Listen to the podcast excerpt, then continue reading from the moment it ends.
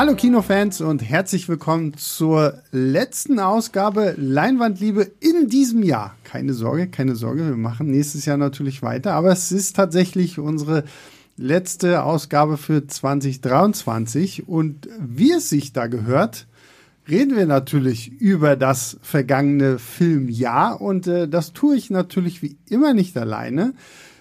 Endlich mal wieder im Podcaststudio hier bei Leinwandliebe ist die gute Jenny vom Moviepilot. Hallo Jenny. Hallo Sebastian, vielen Dank für die Einladung. Ich freue mich, äh, einmal im Jahr hier zu Gast sein zu können. Das klingt jetzt so böse, so, ah, wir holen Jenny immer nur, wenn wir über die ganzen Filme reden.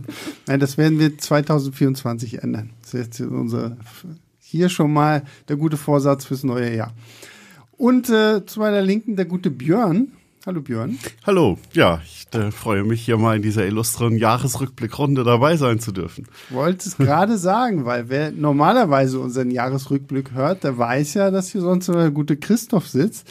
Der ist leider immer noch krank, deswegen an dieser Stelle gute Besserung. Ähm, ich hoffe, dass er mir dann irgendwann später noch erzählen wird, ob er die 1000 Filme pro Jahr endlich mal irgendwie geknackt hat oder nicht, weil das fasziniert mich ja immer wieder. Es fasziniert mich genauso, wenn ich äh, bei euch äh, in Streamgestöber im Serienrückblick äh, Podcast sitze und Max dann irgendwie erzählt, dass es wieder irgendwie geschafft hat, keine Ahnung, 280 Serien zu gucken oder sowas. Also äh, ist schon immer sehr, sehr gespannt und äh, deswegen will ich hier jetzt tatsächlich auch mal so ein bisschen in den Raum fragen, weil ihr wart ja beide auch auf äh, einigen Festivals irgendwie unterwegs. Was ist so eure magische Zahl für dieses Jahr. Könnt ihr das überhaupt irgendwie so festlegen oder zumindest irgendwie so, so einen Rundumschlag? Wie, wo seid ihr etwa?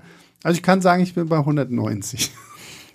Also mein Ziel für dieses Jahr ist, dass ich noch die 400 knacke. Ah, okay. Da bewege ich mich gerade drauf zu. Ich habe noch drei Urlaubstage, Feiertage, die äh, rumgebracht werden müssen, weil das ist für mich immer so ein Zeichen, dass ich doch genug gesehen habe für mich auch. Also mhm. Es sind jetzt natürlich nicht 400 Filme aus dem Jahr 2023, mhm.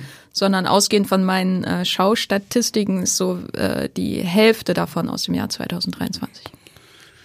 Ähm, ja, bei mir sind es, ich bewege mich auch in einem Bereich zwischen 400 und 500, werde ich da irgendwann rauskommen, dem ich an Ende des Jahres vielleicht 460, 480. So denke ich, wird das am Ende dann sein. Mhm. Ich muss auch mal schauen, Feiertage, wie viel da noch dazukommt. Ich habe keine Urlaubstage mehr, sondern bin die ganze Zeit am Arbeiten. Deswegen wird kein so großer Tag dazukommen, aber ja. Und für alle, die sich jetzt fragen, wie funktioniert das, frage ich jetzt, wie funktioniert das? Ich meine, eine Erklärung haben wir ja schon. Ihr seid ja wirklich auf so gut wie jedem Filmfestival und da guckt man ja gefühlt jeden Tag was. Fünf Filme, sechs Filme? Wie, wie, wie läuft das ab? Also ich bin nicht ganz so hardcore, äh, solange es Festivals sind, bei, die ich für die Arbeit hm. besuche, weil da habe ich angefangen früher, als ich zum ersten Mal bei der Berlinale war, mit fünf, sechs, Tag, äh, fünf, sechs Filme äh, am Tag und dann zusätzlich arbeiten in irgendeiner hm. Form. Ähm, das war dann auf Dauer einfach nicht mehr angenehm, auch körperlich angenehm. Deswegen, wenn ich jetzt zur Berlinale gehe oder nach Cannes oder nach Venedig, dann ist mein Ziel immer vier, Ta äh, vier Filme pro Tag Minimum ähm, und dazwischen dann schreiben. Und äh, deswegen schafft man natürlich dann auch mal 40 Filme innerhalb von zehn Tagen oder so. Und wenn ich äh, freizeitmäßig zu einem Festival gehe, dann schaue ich auch mal 50 oder 60. Mhm. Aber das mache ich nicht so oft. Also äh, ich bin noch weit entfernt von Christophs Zahlen, um mal hier klar zu sein. Weil ich glaube, der, der schaut doch am Tag viel mehr. Wie, wie ist es bei dir, Björn? Ja, genau. Also ich bin bei Festivals kommt dann auch, dann habe ich auch meistens so eine vier bis fünf Filme am Tag. Ganz selten sind es auch mal, wenn es irgendein Tag ist, wo man vielleicht wenig schreiben muss oder es besonders kitzelt im Programm, dass es mal sechs werden, aber eigentlich ist es meistens vier, fünf. Und dann habe ich hin und wieder mal auch irgendwie mit Freunden oder so, dass man vielleicht mal einen Filmmarathon macht, wo man halt wirklich an einem Wochenende dann natürlich meistens dann auch mal irgendwie vier, fünf Filme am Stück schaut. Aber das kommt ähm, eher selten seltener vor, mittlerweile sehr selten. Und so ist es dann. Und dann ist halt regelmäßig, also ich habe schon so, dass ich, das schaffe ich nicht ganz, aber dass, dass ich schon so eigentlich meistens denke, es gibt immer so Phasen dazwischen, wo es nicht so ist, dass ich täglich zumindest einen Film schaue. Damit hätte man dann ja, wenn man das machen würde, schon 365 mhm. im Jahr. Ähm, genau, und so kommt das dann halt nach und nach zusammen. Verrückt. ich, hab, ich, ich, muss ja zwischendurch auch noch ein bisschen was lesen. Das, das ist dann halt, äh, da komme ich nicht immer zu, zu den äh, ganzen Filmen. Ja, das kommt dazu. Ja. Gut, so wir wollen jetzt so ein bisschen über unsere Highlights des Jahres sprechen. Wir haben es natürlich äh, extra schwer gemacht, indem wir gesagt haben, okay, wir reden wirklich nur über Filme, die tatsächlich auch 2023 in Deutschland einen Kinostart hatten, die man im Kino gucken konnte. Ähm, wenn wir am Ende noch die Zeit haben, darf Jenny vielleicht auch noch mal ein, ein Stream, äh, Streaming-Tipp irgendwie raushauen oder so.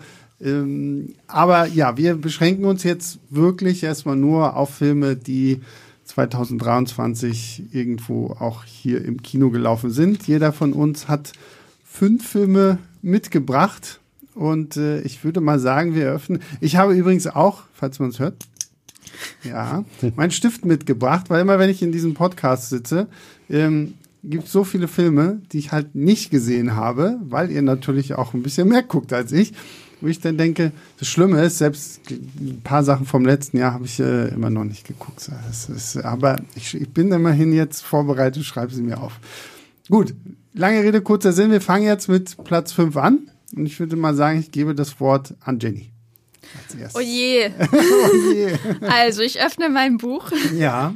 Ähm, Platz 5 kam relativ früh äh, im diesem Jahr, ich sag schon vergangenes Jahr, aber es ist ja noch nicht vorbei, ins Kino. Äh, es haben ihm, glaube ich, nicht genügend Menschen geschaut, obwohl das sehr, sehr viel Geld gekostet hat und viele große Stars mitspielen. Und ich verstehe auch, dass eben wenig Menschen geschaut haben. Die Rede ist natürlich von Babylon, von Damien Chazelle. Mhm. Äh, Damien Chazelle, falls er euch spontan nichts sagt, wurde durch Whiplash berühmt, hat La La Land gedreht, dazwischen noch diesen traurigen, traurigen Astronautenfilm mit Ryan Gosling gedreht. Und Babylon ist ein großes Hollywood der ausgehenden 20er Jahre, Anfang 30er Epos. So, also äh, zur Erinnerung, damals gab es ja erst den Stummfilm und dann wurde der Tonfilm eingeführt. Das hat für viele Menschen zu turbulenten Karriereentwicklungen geführt. Und ich würde nicht sagen, dass Babylon ein realistisches Dokument dieser Zeit ist, genauso wenig wie Singing in the Rain ein realistisches Dokument dieser Ära ist. Ähm, der große Musical-Klassiker, der ja auch in Babylon zitiert wird. Aber Babylon ist äh, ein extrem turbulenter turbulente Fantasterei eines Menschen, der viel zu viele Filme in seinem Leben geschaut hat, wahrscheinlich auch tausend im Jahr, so stelle ich mir das manchmal vor, der auch völlig unkontrolliert mit den Geldmitteln umgeht, die ihm gegeben wurden in dieser Geschichte eines Starlets, gespielt von Margaret Robbie, die da eben äh, in das Hollywood der 20er hineinkommt und äh, eine Aufstieg, einen Aufstieg zum Star erlebt, im Stummfilmzeitalter dann aber eben auch diese äh, etwas klischeehafte Geschichte des Niedergangs und dann gibt's noch ungefähr 7000 andere Figuren und einen Elefanten mit Verdauungsproblemen, äh, die da alle eine Rolle spielen. Und Damien Chazelle wirft ja irgendwie alles, was er schon immer mal formal machen wollte, was er schon immer mal über Film, Filme in seinem Kopf zusammengesponnen hat, gegen die Leinwand. Ich würde nicht sagen, es ist ein disziplinierter Film. Ich würde nicht sagen, dass er immer überzeugend ist äh, in seiner Ansammlung großer Momente, die unglaublich groß sein wollen aber es hat mich doch irgendwie begeistert. Ähm, das ist auch immer so ein bisschen mit dem, weiß nicht, äh, mit dem Kontext zu betrachten, in welchem Zustand sich das Hollywood-Kino gerade befindet. Für mich nicht unbedingt den besten in den letzten äh, 30 Jahren, durch, weil eben solche Filme kaum noch gedreht werden für das Kino. Und wenn dann für Netflix oder so, Mank wäre ja zum Beispiel ein vergleichbarer Film von David Fincher. Aber sowas mal im Kino zu sehen von so einem, in Anführungszeichen, Wunderkind, ähm, der einfach ausrastet mit einem Star-Ensemble. Margaret Robbie, Brad Pitt äh, spielt noch mit und viele, viele andere. Tobey Maguire in seiner besten Rolle seit Spider-Man. Das hat mich echt begeistert. Und der Soundtrack dazu. Das und Justin ist, Hurwitz, das, genau. Das ist seit Ewigkeiten mal gewesen, dass ich nach einem Film wirklich die wochenlang den, den Soundtrack irgendwie rauf und runter gehört habe. So, also ähm, ja. Ich prophezeie auch jetzt, dass das eine Stück aus dem Soundtrack werden wir noch in sehr vielen Trailern die nächsten 15 Jahre hören. ja, und ich prophezeie, dass wir in diesem Podcast noch einmal über Babylon sprechen müssen. Das freut mich ähm, aber. habe ich so, lasse ich jetzt mal so durchklingen. Äh, deswegen, weiß ich nicht, möchtest du zu Babylon noch was sagen oder wollen wir später noch mal über Babylon sprechen, Björn? Ja, ich sag einfach nur, ich finde es toll, dass äh, äh, Jenny so begeistert ist von diesem Film. Ich wäre es auch gerne gewesen. ich war es auch für, für so eine Stunde, die erste Stunde, anderthalb. Da hat mhm. mich der, das irgendwann verloren. Du hast es sehr gut beschrieben mit, dass er ganz viele große Ideen da ranschmeißt und ja, und da, mir hat das, mich hat das irgendwann sehr ermüdet und nach so rund der Hälfte hat es mich auch nicht mehr so interessiert leider. Und mhm. fand die zweite Hälfte dann sehr stark abgefallen gegenüber diesem sehr orgastischen Anfang. Aber ja, ich finde das ein, ja, ich finde das toll, wenn dieser Film Leute begeistert. Das ist auch definitiv ein Film, den ich sagen würde, schaut euch den an ich ja auch nach wie vor schade finde, dass ihn halt wirklich nicht so viele geguckt haben. Ne? Der ist ja gerade auch aus Richtung Hollywood mit irgendwie sehr, sehr schlechten Kritiken gekommen, wo ich schon dachte, so, als er dann endlich bei uns gestartet ist, so, oh Gott, was ist das jetzt für ein Film? Und ich muss auch dazu sagen, bei Damien Chazelle, ich war jetzt auch nicht so der größte Fan von seinem Astronautenfilm und äh, ich weiß, ich bin jetzt auch nicht so der größte La La Land Fan. Und deswegen dachte ich so, na, na, kann das noch was werden? Aber hat mich ja dann doch äh, sehr gehuckt, ehrlich gesagt. Gut, kommen wir zu Björns Platz 5. Ja, ich bin jetzt sehr froh, ich habe lange überlegt bei Platz 5 zwischen einem Film, der auch ein bisschen das alte Hollywood äh, eine Rolle spielt, von einem gewissen Steven Spielberg, der ist es aber nicht geworden, sondern es ist der Film einer gewissen ähm, Georgia Oakley gewesen und den muss ich ein bisschen graben in meinem Gedächtnis, weil ich den schon wir haben es vorhin mit Festivals angesprochen habe, 2022 gesehen habe, als der in Venedig ähm, seine Weltpremiere gefeiert hat. Der heißt ähm, Blue Jean. Mhm. Ähm, ist ein kleines ähm, britisches äh, Drama, das in den 80er Jahren spielt.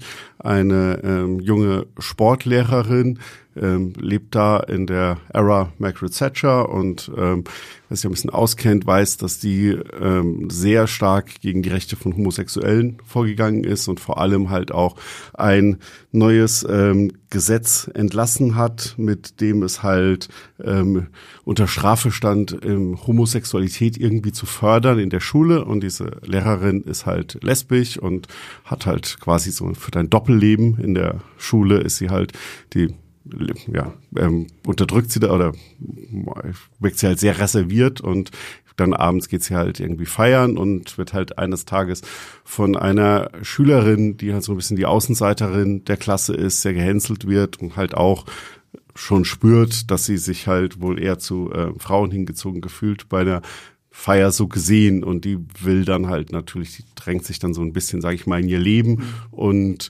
einerseits hat sie dieses Bedürfnis vielleicht auch dieser ähm, jungen ähm, Frau da halt zu helfen. Aber andererseits weiß sie halt, sie riskiert nicht nur ihren Job, sondern halt womöglich sogar noch viel mehr, wenn dann wenn rauskommt, dass sie lesbisch ist.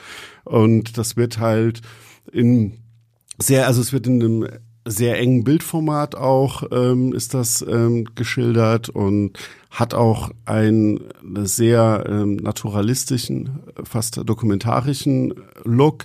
Gleichzeitig ist es aber auch kein ähm, so düster depressiver Film, sondern hat auch halt wirklich, er gibt diese ganze Lebensfreude, die halt diese Gemeinschaft, die sich dann halt natürlich auch in irgendwelchen ähm, Untergrundclubs ähm, trifft, nachts zum Feiern und halt ähm, ausgelassen das Leben genießt, das man ihnen halt verbieten will.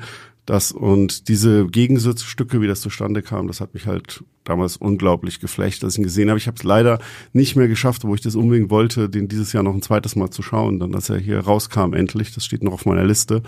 Ähm, ja, aber ich glaube, Jenny, du hast ihn damals auch gesehen in Venedig. Ja, ja ich fand ihn auch sehr mhm. beeindruckend, hat mich ein bisschen durch seine Reserviertheit so auf Distanz auch mhm. gehalten. Deswegen konnte ich ihn jetzt nicht äh, sofort ins Herz schließen, aber mhm. auf jeden Fall ein sehenswerter Film, lief auch in den deutschen Kinos, äh, würde ich auf absolut empfehlen. Also auch weil das so ein selbstsicherer, starker Film ist von einer Regisseurin, die glaube ich auch noch nicht so viel vorher das gemacht hat. Langfilm. Genau und und man man kommt halt in den Film hinein und hat sofort das Gefühl, in sicheren Händen zu sein, mhm. in einer klaren Vision.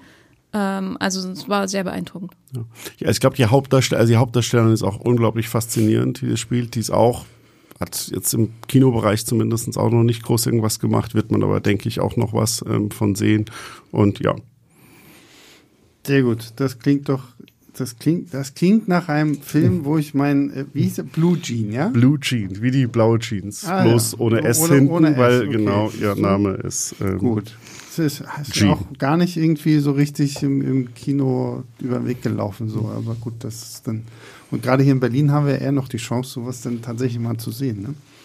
Gut, äh, dann kommen wir zu meinem Platz 5. Ein Film, den definitiv ein paar Leute gesehen haben. Tatsächlich der einzige Superheldenfilm in meiner Top 10 dieses Jahr, ähm, wo ich auch gedacht habe, okay, na Mensch, äh, Spider-Man, Across the Spider-Verse. Ich äh, habe den ersten Into the Spider-Verse ja wirklich schon sehr gefeiert. Ich mag den unglaublich gerne.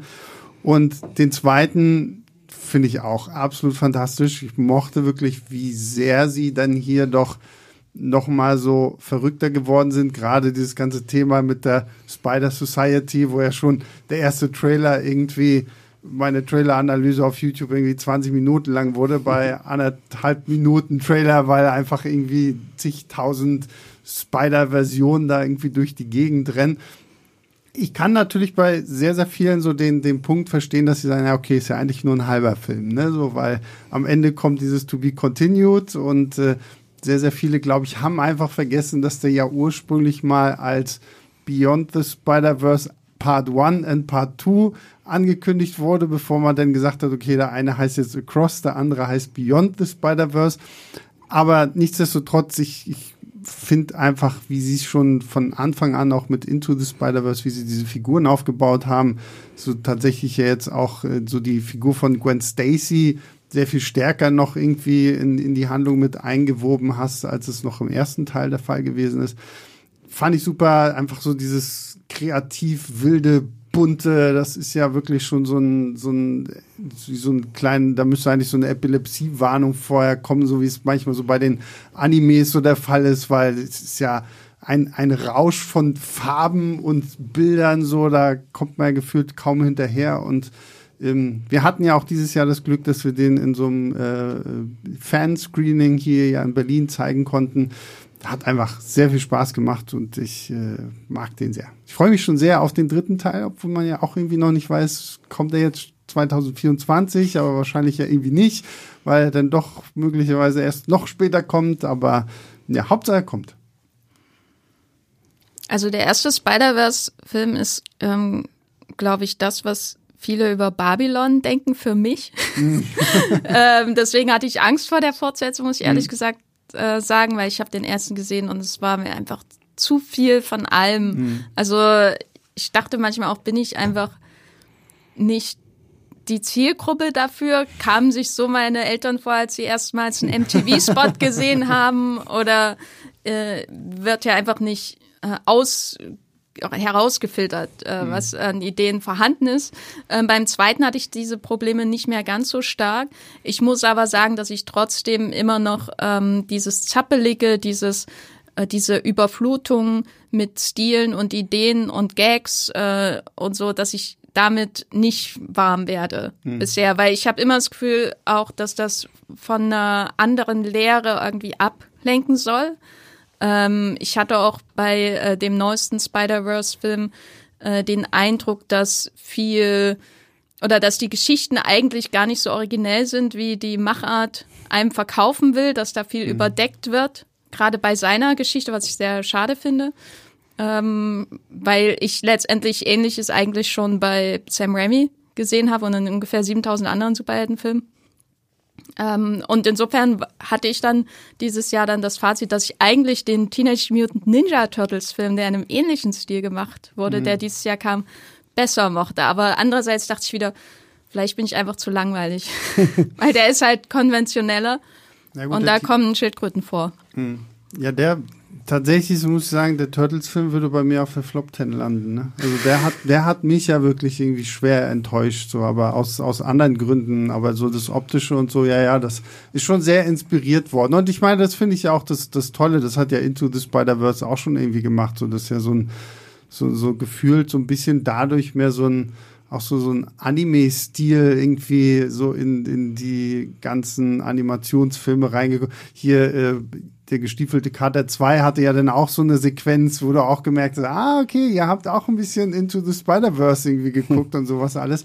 ähm, finde ich auf jeden Fall schön, dass sich zumindest dadurch jetzt auch die Studios mal so ein bisschen mehr trauen und da auch so ein bisschen mehr in andere Richtungen gehen. So jetzt hier Blue Eye Samurai hat ja auf Netflix irgendwie als Serie so ein bisschen gemacht. Die, diese Scott Pilgrim Animationsserie, die auch auf Netflix ist, die ist ja jetzt auch so ein bisschen wilder geworden. Also ähm, ja, aber ich kann, ich kann schon verstehen, so das ist halt echt irgendwie, äh, ja, ich sage, es ist, es ist Reizüberflutung zweieinhalb Stunden lang so, ne? Das ist schon heftig.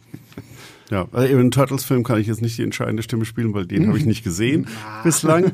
Ähm, Schande über mich. Ähm, aber den Essen Spider-Verse fand ich auch super. Also ist auch in meiner Top Ten und zwar auch gerade, weil zwischen diesen Reizüberflutenden dann die Geschichte selbst dann doch ja ein bisschen zurückgenommener ist und diese auch durchaus vertrauten Elemente zwar hat, aber ich fand halt auch ähm, sehr berührend erzählt im zweiten Teil weniger über ihn. Seine Geschichte ist ein bisschen langweiliger, sondern halt hauptsächlich die von Gwen Stacy, die mhm. für mich auch ein bisschen fast die heimliche Hauptfigur ist und die Figur, mit der ich mitgegangen bin. Und das hat mich schon am ersten Teil, da war es halt mehr seine Geschichte, ähm, richtig gekriegt und mhm. ist für mich auch der beste Hollywood-Superheldenfilm des Jahres und vielleicht sogar der einzige richtig gute. Überleg gerade, fällt gerade kein anderer ein. Der, der ja, gut, dieses Jahr hattest du nur noch Guardians of the Galaxy 3, der da so zumindest erfolgstechnisch so ein bisschen mitspielen kann. Ähm, aber den, den, den habe ich nicht mal meine Top 10. Dezenter Hinweis, wir haben alle Aquaman 2 zum Zeitpunkt der Aufnahme noch nicht gesehen. da könnte sich natürlich noch ganz ja, viel ändern. Genau. Hundertprozentig. Gut, damit hätten wir Rang 5 durch. Gehen wir über zu Rang 4. Björn, jetzt fange ich bei dir an.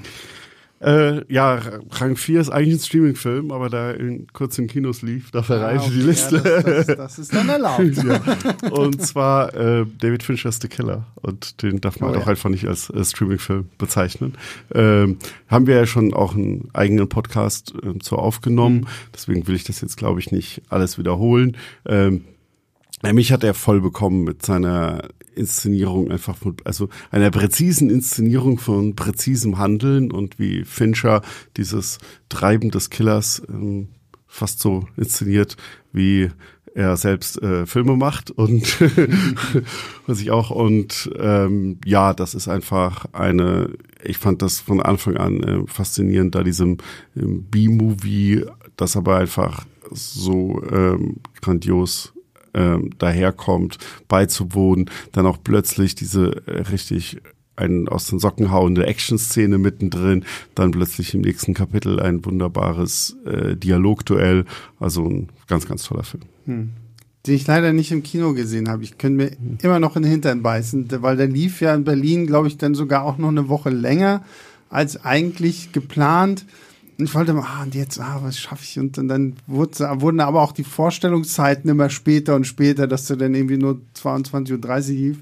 Deswegen habe ich den tatsächlich dann nur zu Hause auf, im heimischen Kino geguckt. Äh, fand den aber auch echt sehr, sehr toll. Also ich war auch froh, endlich mal wieder Michael Fassbender zu sehen, weil ich bin ja ein großer Fassbender-Freund äh, und ähm, da hatte ja ein bisschen Pause gemacht, so nach sein letzten Filmchen und ich fand es sehr, sehr cool, wie er dann hier so mit so einem ja eigentlich sehr ruhigen Paukenschlag wieder reinkommt und äh, diesen Killer da spielt, fand ich sehr, sehr stark. Hat mir auch sehr gut gefallen. Ja, ich kann nur einstimmen in das Lob. Es ist, glaube ich, auch so ein Film, wo ich zumindest die Erfahrung hatte, dass ich ihn auch sehr gut äh, daheim oder selbst auf dem Handy im Zug schauen kann, weil ich, ich habe ihn im Kino gesehen als erstes und dann eben später daheim. Und auf dem Handy im Zug. Und fand es irgendwie äh, ganz faszinierend, weil man ja schon die ganze Zeit auch mit ihm in seinem Kopf mehr oder weniger mhm. verbringt. Man hat äh, lange Zeit seinen Monolog über seine Arbeit und man hört dann immer so die Smiths mit auf den eigenen mhm. Kopfhörern und schaut ihm so in seinem WeWork-Space zu, wie er dann eben seinen Auftrag vermasselt. Und diese Nähe zu ihm und seinen Gedankengängen und gleichzeitig diese Fragen, die Fincher ja aufwirft durch die Widersprüche. Also das, was wir hören, entspricht nicht immer dem, was wir sehen, mhm. was auch seine eigenen Ansprüche an seine Arbeit angeht, also dieses Killers. Ähm, das kommt gerade, wenn man so mit dem Handy irgendwo im Zug sitzt, nochmal ganz anders rüber, weil ich, weil er ja auch die, die, ähm, sag ich mal, modernen Medien auch selber einsetzt und die Logistik natürlich Infrastruktur, äh, Versand, Online-Versand und so. Deswegen fand ich das immer sehr passend. Auch wenn ich natürlich hier im Podcast Leinwand liebe, die Leinwand liebe. Sehr gut. Äh, möchtest du weitermachen, Jenny? Ja, mein Platz 4 äh, habe ich auch äh, im Kino zuerst gesehen im Mai. Ähm, ich möchte jetzt angeben bei der äh, Weltpremiere in Cannes. Die Rede ist natürlich äh, von Killers of the Flower Moon äh, von Martin Scorsese oder Scorsese. Ähm, ja, was soll man über den Film noch sagen? Also ich könnte über jede einzelne der 206 Minuten reden und auch nochmal zusätzlich über die Mundwinkel von Leonardo DiCaprio, die mich bis heute nicht losgelassen haben. Stimmt, ja, das, das ging mir auch so. Ich habe beim zweiten Mal vor allen Dingen irgendwie noch mehr. Ich dachte, wow, sind da irgendwelche Pro Mundprothesen drin oder wie kriegt man das hin? Sehr beeindruckend. Ja, also in diesem Film prallen Schauspielstile aufeinander und ich glaube, das ist auch Absicht. Ähm, aber um nochmal auf die größere Perspektive äh, zu kommen, diese Geschichte o des Osage-Volkes, das eben in den 20er Jahren durch Öl in Oklahoma extrem zu Reichtum gelangt ist und dann äh, der Weißen, die sich dieses äh, Reichtums bemächtigen wollen, ähm, die ist, die ist ja auch schon an sich so reich an Motiven, die einerseits natürlich ins Werk von Scorsese zurückreichen, also der Leonardo DiCaprio als Held ist irgendwie auch ein klassischer Scorsese-Held, auch wenn er, mhm. finde ich, dümmer ist als die meisten äh, Scorsese-Helden bisher. Andererseits reicht es natürlich auch in die amerikanische Filmgeschichte zurück mit dem Western-Motiv und der Idee, dass ähm, der Umgang und der Genozid an den nordamerikanischen Ureinwohnern quasi in die 20er hinein weitergetrieben wird mit anderen Mitteln. Also das ist so voll und so tief äh, motivisch gesehen, was da passiert. Und ich finde, deswegen ist auch jeder einzelne der 206 Minuten gerechtfertigt. Hm. Ähm, nicht alle finden die Laufzeit ähm, begründet, ich schon. ähm, bin aber letztendlich immer von zwei Dingen am meisten beeindruckt. Das eine ist ähm, Lily Gladstone als äh, Hauptdarsteller. Also an DiCaprio muss ich mich wirklich gewöhnen. Ich habe es mir auch rationalisiert, warum er so spielt. Ähm, aber Gladstone, mit ihr steht und fällt der Film und er steht halt. Ähm, und ihre Leistung ist wirklich so beeindruckend, weil sie einem ja eigentlich ähm, eigentlich wie eine wasserklare äh, Oberfläche manchmal so begegnet und ihm auch. Und trotzdem lässt sie einen ähm, in ihre Gedanken hinein, ähm, so dass man irgendwie ihn dann auch durch ihre Augen sieht und das ist eben enorm wichtig für das Gelingen dieses Films und das andere, was mich begeistert, ist der enorme Elan, die Wut und auch äh, zum Ende hin, ohne irgendwas zu spoilern, die die Innovationslust, die Scorsese in diesem Alter noch an den Tag legt. Mhm. Also einfach nur Hut ab. Ja. Ein toller Film.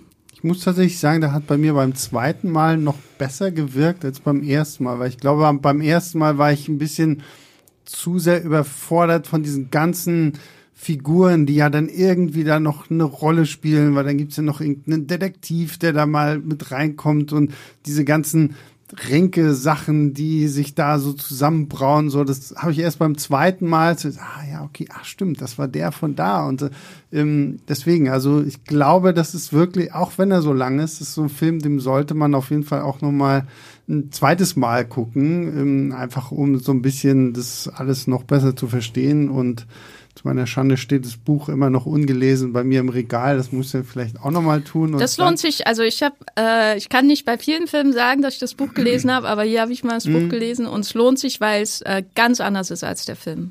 Ja. Ganz andere Gewichtung auf die Figuren legt. Ja. ja. gut, das ist ja auch so ein bisschen dann, wenn man so die Entstehungsgeschichte vom Film selbst sieht, so das wäre ja ursprünglich, glaube ich, schon mehr so an der Erzählung äh, des Films dran gewesen, wo es ja dann mehr um den FBI-Agenten geht, der das halt dann ermittelt, weil es ja auch einer der ersten Fälle vom FBI ist. Und dann wurde es ja alles so ein bisschen hin und her geswitcht. Aber ja, äh, toller Film.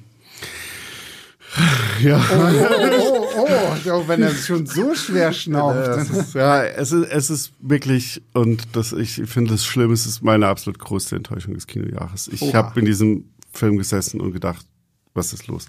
Nee, also, ist, also ich habe ich hab das Buch auch gelesen und ähm, fand das halt super, aber es ist jetzt nicht das Problem, dass er da seinen eigenen Weg geht. Du hast es sehr schön gesagt, der Film steht und fällt mit der Leistung von Lily Gladstone, die herausragend ist und ich finde aber, dass er mit der Leistung von Leonardo DiCaprio fällt. Und das hast du ja auch schon angedeutet, dieses äh, sehr gewöhnungsbedürftige Spiel von ihm und mich hat das sowas von aus dem Filmraum rausgerissen, warum ich jetzt dieser Figur beiwohnen muss, die hier, ähm, und das ist was, was Scorsese schon in der Vergangenheit gemacht hat, aber hier fand ich das komplett unpassend so, ich nenne es mal mimifiziert wird. Also du kannst halt hier ähm, lustige Gags äh, im Internet und lustige GIFs verbreiten über Leonardo DiCaprio-Szenen aus Flowers of the Killer Moon und das finde ich halt bei dieser Figur und dieser Erzählung über diesen systematischen Mord an ähm, einem ganzen Volk über Jahre hinweg sehr, sehr problematisch, dass dann am Ende diese Leonardo DiCaprio Show, der diesen einen Typen so ein bisschen als ähm, tumpes ähm, Unschuldslamm, das mhm. halt gerne von seinem Großvater geliebt werden wollte und äh, Onkel ist es, Onkel, ähm, und sich in die eine Frau verliebt hat und ja, ich fand das sehr, sehr, sehr, sehr schwierig. Mich hat das jede Szene mit DiCaprio hat mich rausgerissen. Und bei jeder anderen habe ich dann gedacht, wie toll dieser Film eigentlich ist und sein kann. Und dann, du hast die Länge angesprochen, irgendwann habe ich gedacht, okay, wir haben es jetzt alles verstanden. Warum muss ich das jetzt nochmal sehen? Und diese Szene und so weiter. Das hat für mich auch gedauert und ich war wirklich, ich es war mein Most Wanted Film des Jahres. Das mhm. macht das Ganze halt noch ein bisschen trauriger, weil ich gedacht habe, oh, das wird halt ein Meisterwerk. Der, hier werden wir über Platz eins äh, reden. Und das ist dann natürlich immer noch so ein bisschen, aber ich fand das dann allgemein, ich habe das so meine Probleme im Kino gehabt und die ganze Zeit. Also, ich hatte mhm. wirklich Schmerzen. Oh, oh Gott.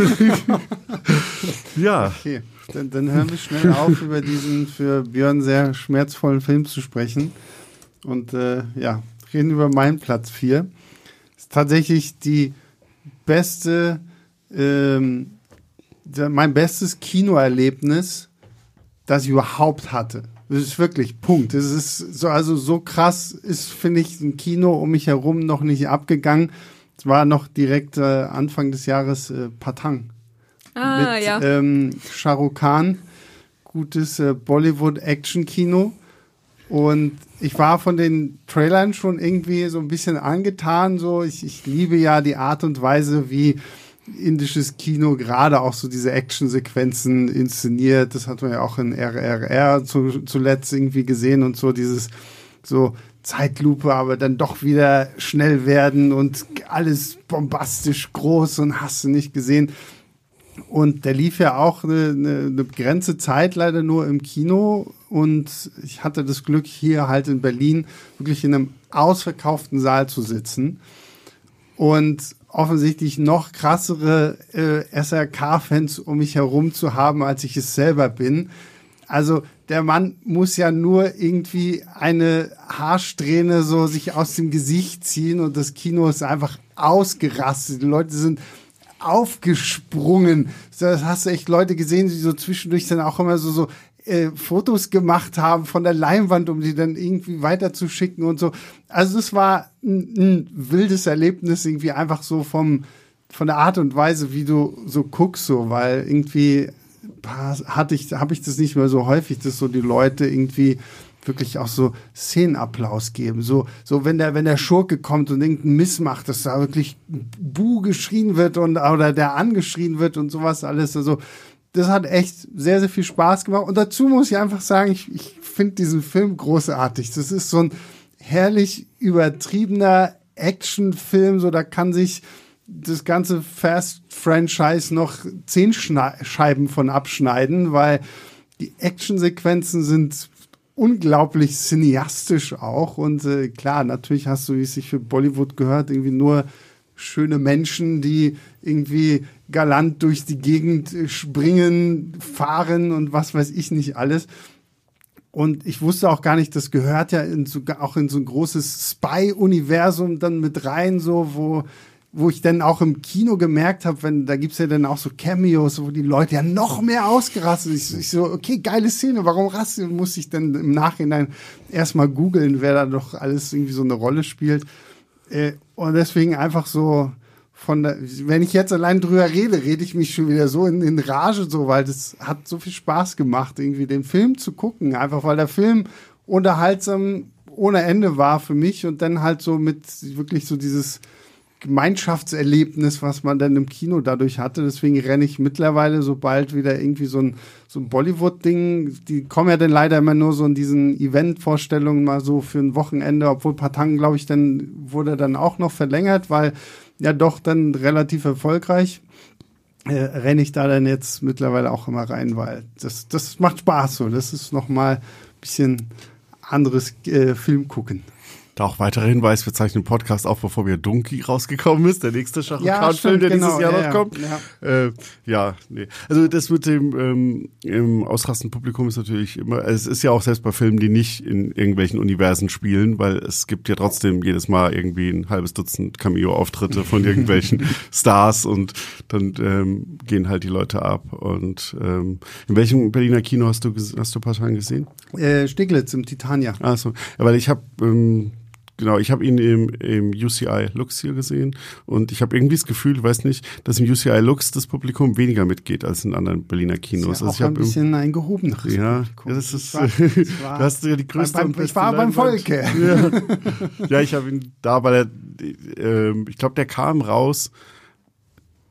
Ich weiß nicht, ob ich im Urlaub war oder ob das während Venedig Filmfestival war. Also irgendwie, zumindest war ich nicht da, als er rauskam und hatte dann Glück, ähm, dass er halt verlängert Mhm. wurde und noch lief. Und dann lief er aber, glaube ich, nur noch im UCI Lux. Mhm. Ähm, ja, Aber ist da, da, da gebe ich dir, weil ich habe hier äh, den anderen Javan. also Javan. Javan Ja. habe ich dieses Jahr, ähm, den habe ich auch im UCI Lux Mhm. geguckt und da haben sie den, ich glaube, das war sogar im IMAX gezeigt. Mhm.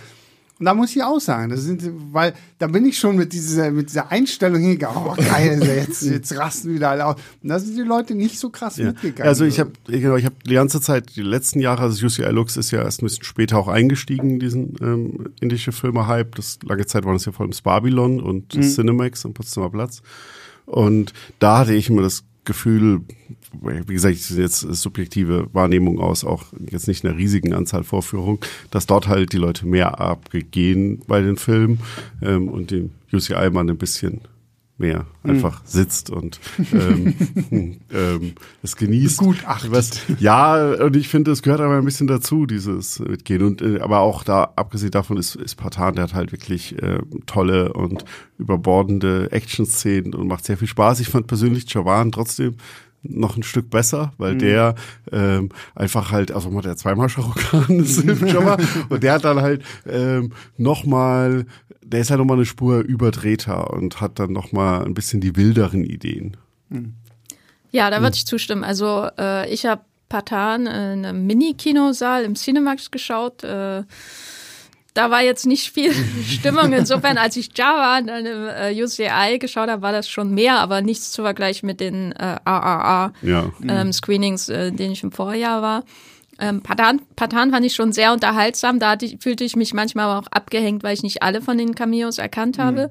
Javan fand ich als für sich alleinstehenden stimmt, ja. ähm, Film einfach äh, super unterhaltsam, weil er mich irgendwie erinnert hat von der Story auch an quasi n- eine moderne Agentenversion von Bahubali oder so, also weil da auch seltsame Doppelrollen drin vorkommen und falsche Glatzen und diese ganze U-Bahn-Geschichte, das ist so abgedreht. Ähm, genau, den kann man gerade bei Netflix streamen, äh, falls ihr Javan, Extended Cut. Ja. falls ihr Javan verpasst habt. Nee, aber beide würde ich absolut empfehlen. Wenn man nicht viele Berührungspunkte gerade hat mit dem indischen Kino, finde ich die Filme auch immer sehr gut so als Einstieg. Guter, ja, ja, also es gibt halt nicht so viel Gesang und Tanz, was man ja dann gerne irgendwie immer damit verbindet und äh, dafür ein bisschen mehr Action und Haut drauf. Ja, und das ist Genre, genau. Und ja, Chavan ist halt auch dieser ganze Einstieg mit ihm als äh, Wiedergänger von John Travolta in Pelham 1, 2, 3. ist das, also allein das lohnt sich, finde ich schon, das Ja. Ganze. Und dann natürlich, was für Wolken die Story hinterher schlägt. Aber wie gesagt, ja, ein paar Tage kann ich auch die Begeisterung nachvollziehen. Bei mir jetzt dieses Jahr kein indischer Actionfilm ähm, ganz nach vorne geschafft. Aber ich habe auch ein paar verpasst. Ja. Gut, dann müssten wir jetzt laut unserer Drehung mit mir und Platz 3 anfangen. Gut, dann machen wir das genauso. Ähm, Platz 3 ist bei mir tatsächlich äh, einer der Regisseure, der kann auch einen Film über wachsendes Gras drehen und ich würde sofort ins Kino rennen. Äh, Park Chan-wook, Die Frau im Nebel oder ich glaube Decisions to Leave. Ähm, die Geschichte eines Cops, der einen äh, Mordfall ermittelt und äh, der sehr, sehr bitterböse Wege auch einschlägt. Also dieses Ende dieses Films hat mich einfach nur komplett fertig gemacht. So, das bleibt auch irgendwie noch gefühlt so lange hängen und ähm, gleichzeitig finde ich es auch einfach wieder ein sehr, sehr toller Park Chan-wook-Film geworden. So mit, ich mochte diese Figuren, auch die äh, Frau des Opfers, die ja dann auch noch eine sehr, sehr wichtige Rolle spielt und äh, wie sich dann hier halt so dieses Detektivspiel ähm, entfacht und die Bilder dazu und der, der Soundtrack. So das ist einfach finde ich immer so so ein, so, ein, so ein Gesamtpaket an Film wo ich sehr sehr froh bin dass es diese diese einfach so dieses asiatische Kino viel mehr auch den Weg wirklich zu uns gefunden hat. Ähm, und nicht halt blöd gesagt in irgendwelchen Filmfestivals versauert und äh, dann nicht weiter ankommt, weil gerade das sind für mich so Filme, auf die freue ich mich dann auch einfach immer tierisch und ich äh, weiß, ich war damals sehr neidisch, weil sehr, sehr viele hatten den schon Ende 2022, glaube ich, bei dem 14 Films mhm. äh, Festival hier in Berlin sehen können und ich habe es da nicht geschafft, aber zum Glück kam der dann auch noch ins Kino. Deswegen, also der, der ist äh, sehr, sehr toll. Jenny hat ihn wahrscheinlich sogar noch früher gesehen, oder? ich habe ihn zweimal in Cannes geschaut. Ja. Das war das erste Mal, dass ich mir dort den Film nochmal angeschaut habe, einfach weil ich äh, große Erwartungen natürlich hatte und dann so einfach vor den Kopf gestoßen irgendwie rauskam aus dem Kino. Deswegen habe ich dann an dem letzten Samstag nochmal geschaut und hatte ein ganz schlechtes Gewissen, dass ich vielleicht jemanden ein Ticket weggeschnappt hat, der es nötiger hatte als ich, wie das eben ist bei Festivals beim zweiten Mal mochte ich ihn dann mehr, aber ich, ich habe wieder dasselbe Problem gehabt. Ich finde die erste Hälfte dieses, dieses Films unglaublich verzaubernd und betörend. Mhm. Äh, und in der zweiten äh, werden dann so viele Plot ähm, fallen und so ausgelegt, dass ich dann irgendwie darüber das Interesse verliere. Also es ist dann nur noch so ein Hin und Her und Hin und Her, was, was ja auch irgendwie zum Film Noir gehört und ist ja ein Film wie The Big Sleep auch so oder so. Aber dort habe ich immer noch mehr die, oder kann ich immer noch mehr die klare Linie dieses Films nachvollziehen. Und hinterher geht es mir auch nicht darum, wer, was eigentlich passiert mhm. ist. So, es geht ja, nur um das Grundfeeling. Und bei Decision to, to Leave wie gesagt, den habe ich seit 2020 Mai nicht mehr gesehen. ähm, 2022 genau. Da ähm, hat mir der Plot dann zu sehr alles andere überlagert, was ich an dem Film mochte, weil diese Beziehung zwischen Polizist und möglicher Verdächtiger, mhm. äh, die fand ich toll. Ja. Und da sind ja auch so viele widerspritzige äh, Regieideen drin, wie man es eben bei Park Chan-wook erwartet. Ich würde aber sagen, dass er mir auf jeden Fall besser gefallen hat als Handmaiden, äh, den mhm. er davor unter ja. anderem gemacht hat. Ähm, Wo ich den auch sehr mochte. Das ist immer ein bisschen schwierig. ja, aber also sehenswert auf jeden mhm. Fall. Aber ähm, äh, Christoph war ja damals auch mit in Cannes. Und der war so begeistert. Der ich dachte nur, begeistert. hast ja, ja. du einen anderen Film gesehen als ich? Ich möchte ihn auch gern sehen. Deswegen war das damals irgendwie äh, schade für mich. Ich möchte jetzt nicht alte Wunden aufreißen, aber wir haben ja gerade über, auch über Killers of the Flower Moon gesprochen. Ne? Björn fragt sich das wahrscheinlich auch. Habt ihr einen anderen Film? Äh, ja, aber Decision to Leave, da kann ich einfach äh, deiner Begeisterung zustimmen. Ist ein toller Film und bei mir war das halt auch so, dass ich halt gerade diese Beziehung, diese Film-Noir-typische Beziehung zwischen diesem dann ja auch äh, ins Obsessive abdriftenden ähm, Polizisten und der äh, einfach äh, eine riesige Aura der Verführung ausstrahlenden ähm, Verdächtigen hat. Und bei mir war das auch so, dass das den ganzen Film halt durchgehalten hat, irgendwie diese mhm. Blottwendung und die Szenen, die dann nur dazu da sind, da ein bisschen was voranzubringen und zu erklären. Ähm, auch ein bisschen egal waren, aber das mich nicht gestört hat, weil mich das andere einfach so drüber getragen hat, immer noch dieses, diese, die ganze Atmosphäre und das Gefühl. Und deswegen war es jetzt nicht bei mir ein Film für die ganz vorderen Plätze, aber es ist auch mhm. einer meiner Top-Filme des Jahres. Gut, ja. dann Björn, wir machen, wir also, machen mit dir weiter und Platz drei. Ja, ich habe, ähm, es ist ein Zufall, aber ähm, dieses Jahr so scheinbar ein bisschen ein Fable für das äh, kleinere britische Kino, nachdem da schon Platz fünf war, nachdem ich normalerweise immer so äh, eher vielleicht zwei deutsche äh, Filme drin habe, ich auf Platz ähm, drei und auch erst jetzt ganz äh, kürzlich gesehen und da noch reingerutscht, ähm, Polite Society. Ähm, das ist ein ähm, Film über ein ähm, junges ähm, Mädchen aus ähm, einer pakistanischstämmigen Familie, die davon träumt, es lebt in Großbritannien und träumt davon, ähm, Stuntfrau zu werden und hatte auch ein Idol und ähm, malt sich, versucht halt, macht YouTube-Videos über ihre tollen Kicks und ähm, malt sich die wildesten Dinge aus und dann ihre Verbündete ist ihre ältere Schwester, die jetzt auch wieder zu Hause wohnt, nachdem sie ihr Studium abgebrochen hat ähm, und ein bisschen so ziellos ins Leben ist. Und die ist plötzlich mit dem unverschämt charismatischen Sunnyboy Arzt der Region äh, der pakistanischen Gemeinde zusammen, der schon lange auf Brautschau ist. Und die wollen auch ganz ruckzuck schnell heiraten.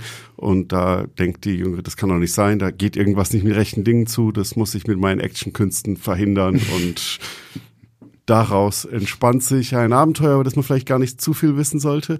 Ähm, und das halt einige sehr abgefahrene visuelle Ideen hat, tolle Action-Szenen ähm, und auch ein paar Genres vielleicht streift, wo man jetzt nicht am Anfang drauf kommt. Und ich finde halt ein ungemein viel Witz und Humor und ähm, charmant ist und diese ähm, ein bisschen in ihrer Fantasiewelt lebenden, mhm. aber dann merken denn, dass das vielleicht alles gar nicht so viel Fantasie ist und beziehungsweise für sie ist es sowieso keine Fantasie, für sie ist es immer real, aber vielleicht muss ihr Umfeld das halt auch mal lernen.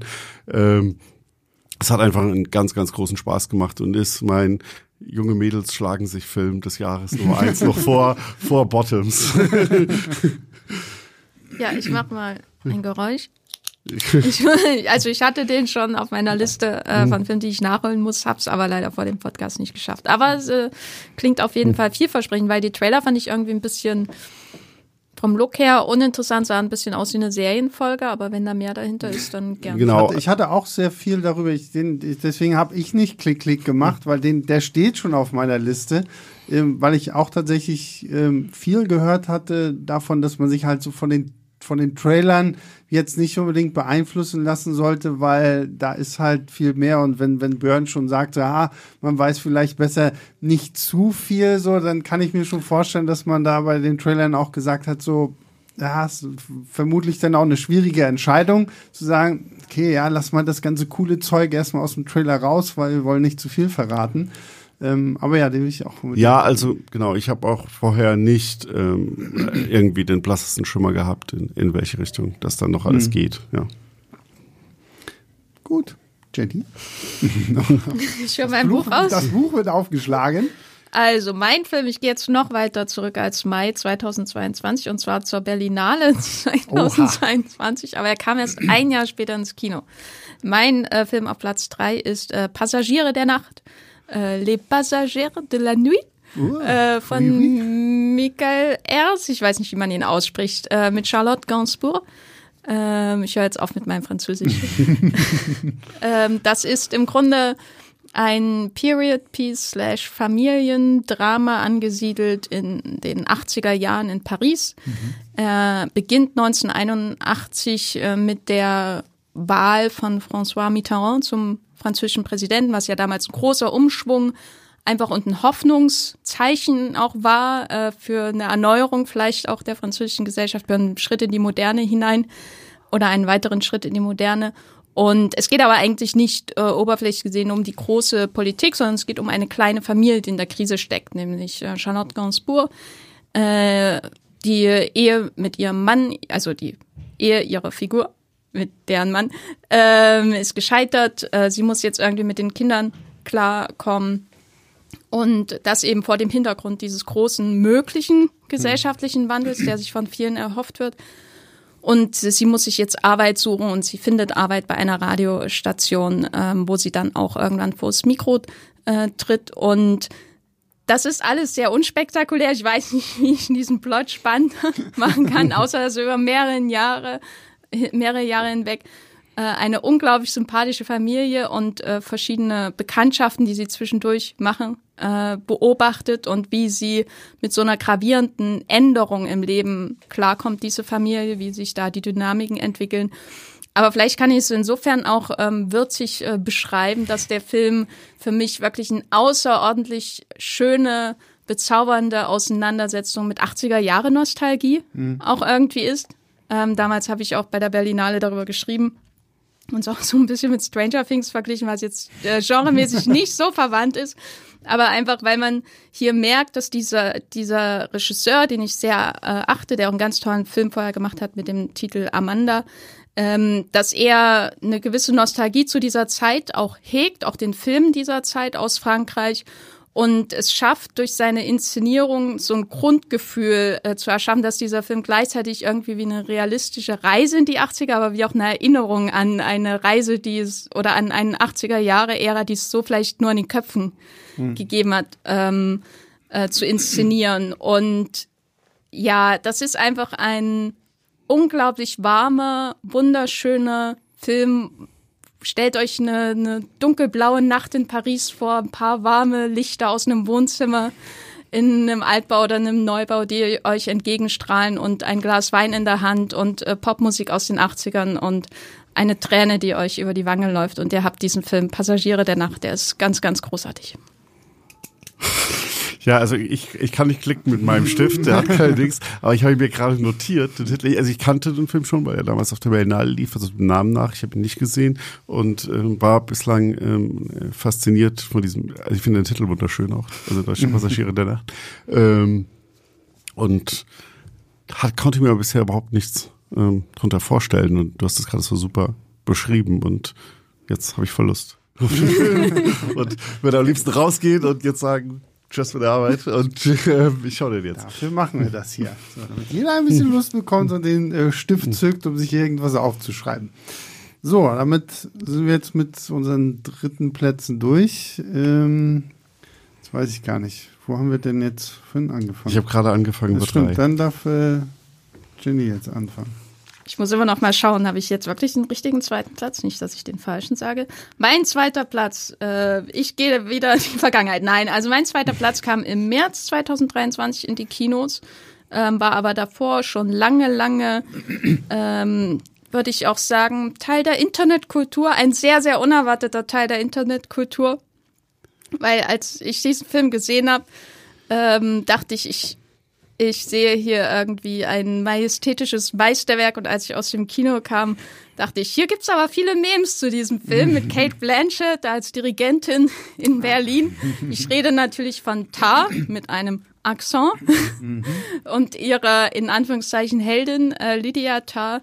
Ja, was soll man noch über diesen Film sagen? Ich, ich kann mir vorstellen, dass ihn viele gar nicht gesehen haben, weil er eher im Internet existiert, als in ganz, ganz vielen Kinos in Deutschland existiert hat. Daher vielleicht noch mal ein bisschen Kontext. Tar ist ein Film von Todd Field, der hat äh, Little Children äh, gemacht und aber auch als ähm, Schauspieler aktiv. Ähm, spielt größtenteils in Berlin, handelt von einer fiktiven, weltberühmten Dirigentin Lydia Tarr, was für ein Name, gespielt von äh, Kate Blanchett, die in einer Domäne der Männer sich durchgesetzt hat und äh, brillante Musiker nach ihrem Taktstock im Grunde äh, tanzen lässt ähm, auf ihren Instrumenten. Und nach und nach, wie wir sie da in ihrem Alltag begleiten, kommt eben äh, entwickelt sich dieser Film über diese fiktive Dirigentin gewissermaßen, äh, gewissermaßen zu einem Geisterfilm, weil sie verfolgt wird von den Geistern ihrer eigenen Schuld. denn, denn es ist auch ein Film, der natürlich mit Motiven ähm, arbeitet, die im, ab 2017 natürlich sehr stark in der Öffentlichkeit standen. Nämlich ich rede natürlich von äh, dem der MeToo-Bewegung, weil es kommt eben nach und nach raus, dass diese Frau mit Macht, die sie sich hart erkämpft und vielleicht auch erlogen hat, ähm, andere übergriffig behandelt hat, die ihr untergeben waren, vor allem natürlich Frauen. Und wie sich das in diesem Film entwickelt. Einerseits durch, durch so Geisterfilmelemente, weil sie mhm. wird verfolgt von einer Frau, die halt schwer unter ihr gelitten hat, von der Vision dieser Frau. Und andererseits aber auch mit so einem ultra trockenen, fiesen Humor und gleichzeitig einer Inszenierung von Todd Field, die ähm, wirklich von solcher Größe ist, ohne es einem reinzuwirken, wie zum Beispiel Damien Chazelle das in Babylon tut, ähm, das, das hat mich wirklich nicht losgelassen. Also ich habe den Film im Kino gesehen und in, in, bei der, äh, in Venedig damals und ich war einfach nur, ich hatte nur das Gefühl, sowas habe ich ja noch nie gesehen. Mhm. Diesen, ein Film mit diesem Gefühl, mit dieser Inszenierung, mit so einer Hauptdarstellung. Dann habe ich ihn später nochmal geschaut. Und ich glaube, das, was mich bis heute am meisten begeistert, sind die, die gewollten Leerstellen des Unwohlseins. Weil viele Filme, die sich mit dieser Thematik, würde ich sagen, Übergriffigkeit äh, zum Beispiel befassen, die versuchen einem auch so ein bisschen in den Arm zu nehmen und zu zeigen, hier gibt es jemand, der, der was dagegen tut oder, oder hier sind eindeutige Schuldzuweisungen, die machen meine Positionierung, meine Positionierung als Zuschauerin leichter. Mhm. So. Und bei Tar ist man so nah an ihr dran, dass man mit ihr in diese Leerstellen geworfen wird, wo niemand einem sagt, wie man sich fühlen soll. Und äh, gerade in dieser großen Sequenz mit äh, der Masterclass, die sie da in New York hat, ja. ähm, mhm. die, glaube ich, auch viel Kontroversen teilweise ausgelöst haben, aber die für mich den Film umso stärker machen, weil ich glaube, dass ihn auch zeitlos machen wird. Mhm. Ja, Tar ist ein ganz äh, toller Film. Fand ich auch. Ich, mhm. ich, bin tatsächlich so ein bisschen über ähm, Todd, wie heißt Todd Field? Mhm. Todd Field gekommen, weil ich äh, Little Children damals so äh, toll fand. Und äh, das war für mich tatsächlich mehr so dieser Punkt, so als ich hatte gar nicht so viel von dem Film drumherum irgendwie mitbekommen und habe halt deswegen geguckt und äh, fand es auf jeden Fall auch äh, alles, was Jenny gerade beschrieben hat, kann ich gefühlt so äh, unterschreiben. Was ich halt spannend fand, das hat auch bei mir in der Kinovorstellung für einige Verwirrung gesorgt, dass der Film ja erstmal mit seinem Abspann anfängt und dann gefühlt so die längste Post-Credit-Scene ist, die man jemals hatte, weil man halt wirklich erstmal nur da sitzt und das richtig merkt, wie die Leute dadurch einfach unruhig wurden. So, so, hä? Haben die was? So, so hinter mir habe ich echt mitbekommen, wie, so, geh, geh, mal nach vorne, frag mal nach. Weil es halt, ähm, da fängt äh, die Verwirrung und das Unwohlsein irgendwie schon so ein bisschen mit diesem äh, stilistischen Element an, zu sagen, okay, wir hauen den Abspann jetzt dann irgendwie an den Anfang. Aber auch so, ähm, ja, so von, von, von den Bildern her. Ich fand es tatsächlich irgendwo auch so ein bisschen so, als jemand, der ja nun auch ein bisschen länger schon in Berlin lebt, irgendwie so, finde ich, so, so generell irgendwie gucke ich immer gerne so, denn auch so Filme, wo ich sehe, ah, okay, ja, ach, guck mal, ja, da bist du auch schon mal lang gelaufen oder so. Ähm, nee, und fand ich auch sehr stark, gerade auch äh, Kate Blanchett in dieser Rolle, so, das äh, schon sehr, sehr beeindruckend. Ja, weil man der Figur halt auch so ähm, nahe ja die ganze Zeit ist. Mhm. Und man hat ja auch, also es ist ja auch diese, diese Horrorfilm-Anleihen, wo man dann auch nicht weiß, wird sie jetzt irgendwie vielleicht verfolgt oder so. Und du bist hier nah und dann hat zum Beispiel, äh, das ist eine meiner Szenen des Kinojahres, diesen Moment auf dem Schulhof, wo sie die eine des äh, so Bullies, äh, die halt äh, ihrer Tochter äh, zusetzen, dann mit äh, in Deutsch sehr radikal äh, klar macht, dass das aufzuhören hat. Also den Moment muss man einfach allein schon gesehen haben.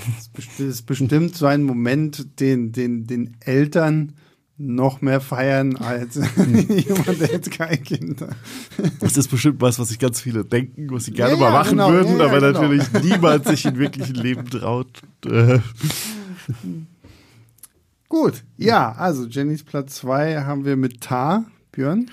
Ähm, ja, mein Platz 2 ist ein Film, für den bin ich über 500 Kilometer gereist, unter anderem, um ihn im Kino äh, oh. zu sehen, bewusst. Ähm, jetzt war ich, bin ich kürzlich nochmal nach Los Angeles geflogen, um ihn da, um dann mit den Leuten noch mal ein halbes Jahr später drüber zu reden oder so Dings. Aber ähm, ist ein Film, den trotzdem wahrscheinlich sehr, sehr viele Leute gesehen haben. ist nämlich Oppenheimer. Ähm, ich kann sagen, ja. das ist auch mein Platz zwei. Ja, das, das ist das ja, ja jetzt gemeinsam ähm, drüber reden. Nee, es hat, ich bin ja absolut kein ähm, ähm, Christopher Nolan ähm, irgendwie Superfan, sondern habe da immer mal wieder meine ich schon. Probleme. Das ich jetzt hier zu. Aber ähm, hier hat er mich halt direkt äh, bekommen vom ersten Moment, vom ersten Ton, würde ich hier bei diesem äh, Film sagen, weil da so viel auf der also auf der Soundebene einfach passiert, dass mich äh, mitnimmt, wie er dieses ähm, Biopic ähm, erzählt, wie er uns da mitnimmt in dieses Rennen gegen die Zeit im Kampf gegen die Nazis. Dann hat er ähm, parallel ja noch quasi zwei Gerichtsdramen, ähm, die sich abspielen, auch wenn es in beiden Fällen keine Gerichte sind, ähm, vor denen die Leute sitzen. Und ich muss sagen, es war für mich ein so audiovisuelles Erlebnis, wie ich es halt selten hatte und für mich auch ein der Gründe halt ins Kino zu gehen und deswegen bin ich dann halt auch nach Prag gefahren, weil es da halt einen der wenigen ähm, Plätze in Europa gab, wo man den halt ähm, in dem ähm, IMAX und ähm, 70 Millimeter mhm. ähm, sehen konnte. Das ging halt nur in Prag und London und das war halt dann nochmal ein äh, weiteres Erlebnis. Und ich finde es ähm, ja beeindruckend, wie er halt hier die Bilder einfach nutzt. Und gerade Christopher Nolan, der halt gerne auch das Problem hat, dass es sehr viel auch über Dialoge dann nochmal erklären will und so weiter, hat das halt hier ähm, wirklich so viel geschafft, das mit, mit, mit visuell und auch mit, mit dem Sound hinzubekommen und mich da einfach ähm, zu flashen und vor allem, ich habe ich habe einmal, ich habe ich hab den Film mehrfach gesehen, ich habe einmal geheult am Ende. Ähm, ist mir dieses Jahr im Kino nur bei dem Film passiert. Ich hatte so viel Gänsehaut und ähm, finde den halt so niederschmetternd, aber trotzdem einfach spannend und gelungen. Mhm. Ja, ich bin, ja. Ich finde es mhm. spannend, dass ich bei solchen, also bei den Nolan-Filmen ja mittlerweile immer so mit diesem Denken rangehe, okay, alles handgemacht, alles handgemacht, wie, wie man so im Vorfeld denn schon, oh, wie macht er das denn jetzt mit der Atombombe und wie wird das wohl aussehen und was passiert da jetzt so und deswegen finde ich es bei dem Film mittlerweile, jetzt kommen ja so mehr und mehr dann auch so diese ganzen Behind-the-Scenes-Reportagen und sowas alles, wo man dann auch so ein bisschen mehr die ganzen äh, Special Effects Leute hört, wie sie darüber reden, was sie alles so gemacht haben. Ich hatte bevor das rauskam, tatsächlich gab es auf YouTube äh, einen YouTuber, der selber versucht hat, so die Effekte nachzustellen, damit es so aussieht wie bei nur. Der hat da echt an einigen Stellen hat er wirklich verzweifelt, aber hat es dann trotzdem irgendwie hingekriegt. Sorry, wo, alles ähm, wo, wo ich echt denke so, okay, wow. Gleichzeitig, ich meine, bei Oppenheimer ist ja sind wir dann auch wieder beim Thema Internet, beim Thema Memes, so das ganze Ding rund um den gleichzeitigen Start mit Barbie und das äh, Barbenheimer Thema, wo die ganzen Poster und was weiß ich nicht alles und die Debatte, was gehst du zuerst gucken, Barbie oder Oppenheimer? Und äh, sowas alles hatten wir, glaube ich, so in dem Sinne auch noch gar nicht so in diesem Ausmaß auch, ne, so mit so, so zwei Filmen, die ja auch heiß erwartet worden sind dann irgendwie und die sich ja gegenseitig echt so hochgeschaukelt haben und ähm, Variety hatte jetzt in diesen Actors on Actors Interviews natürlich auch clever gemacht, dass man äh, Margot Robbie und Killian Murphy, die Haupt, die jeweiligen Hauptdarsteller aus diesem Barbenheimer Spektakel dann zusammen in einen Raum setzt und sagt, okay, jetzt äh, quasselt mal so miteinander. Ähm, deswegen, ich finde auch das drumherum hat, glaube ich, gerade auch Oppenheimer irgendwo noch mal ein bisschen mehr geholfen, weil so es ist natürlich schon wirklich, es ist ein Brett. Also da, da bist du auch erstmal irgendwie fertig. Ich war beim, ich habe ihn auch noch mal ein zweites Mal geguckt, da war ich dann froh, dass ich Untertitel dabei hatte, weil gerade so auch dieses, du hast ja so viel, es ist ja diese, diese wissenschaftliche Seite, wenn Oppenheimer da halt versucht, die Atombombe zu bauen und dann dieses ganze, äh, seine kommunistische Vergangenheit, die ihn dann wieder einholt und äh, was weiß ich nicht alles und äh, ja, fand ich, fand ich auch. Also sehr starker Film, der hat irgendwie echt auch noch lange nachgewirkt und ähm, ja, Jetzt bin ich gespannt. Jenny war jetzt so lange so ruhig, guckt schon verlegen. Okay, jetzt, jetzt, jetzt, jetzt wird es schmerzvoll. Chinese Killers auf the Ja, genau. Jetzt, kommt die Rache. Nein, also ich hatte ja keine Erwartung und äh, sie wurden unterbunden.